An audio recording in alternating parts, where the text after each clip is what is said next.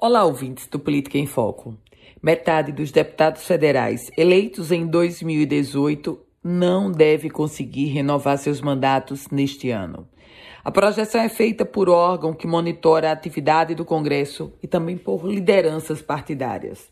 Olha só, no último pleito, a taxa de renovação chegou a 52%. Foi uma das mais altas desde 1990. A estimativa é que este ano essa taxa de renovação também fique na casa dos 50%. Há quatro anos, aquela renovação foi impulsionada pelo momento político pós-Lava Jato, que colocou em descrédito o comando dos principais partidos e provocou derrota de políticos tradicionais. Dessa vez, na avaliação do Departamento Intersindical de Assessoria Parlamentar, o chamado DIAP, e de, dos próprios dirigentes partidários, uma mudança nas regras eleitorais, mudança essa aprovada ano passado pelo Congresso, deve favorecer a eleição de novatos em detrimento de quem tentará a reeleição. A chamada Lei de Sobras, ela altera os requisitos para preenchimento de parte das cadeiras na Câmara.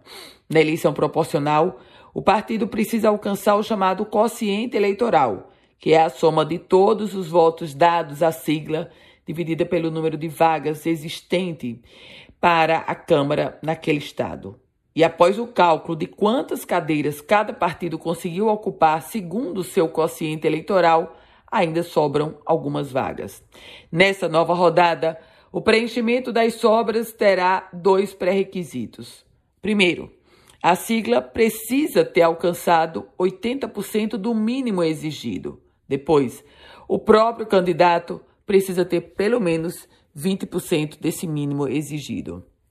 É diante desse contexto que nós deveremos ter nas urnas do ano de 2022 naufrágio de grandes políticos. Eu volto com outras informações aqui no Política em Foco com Ana Ruth Dantas.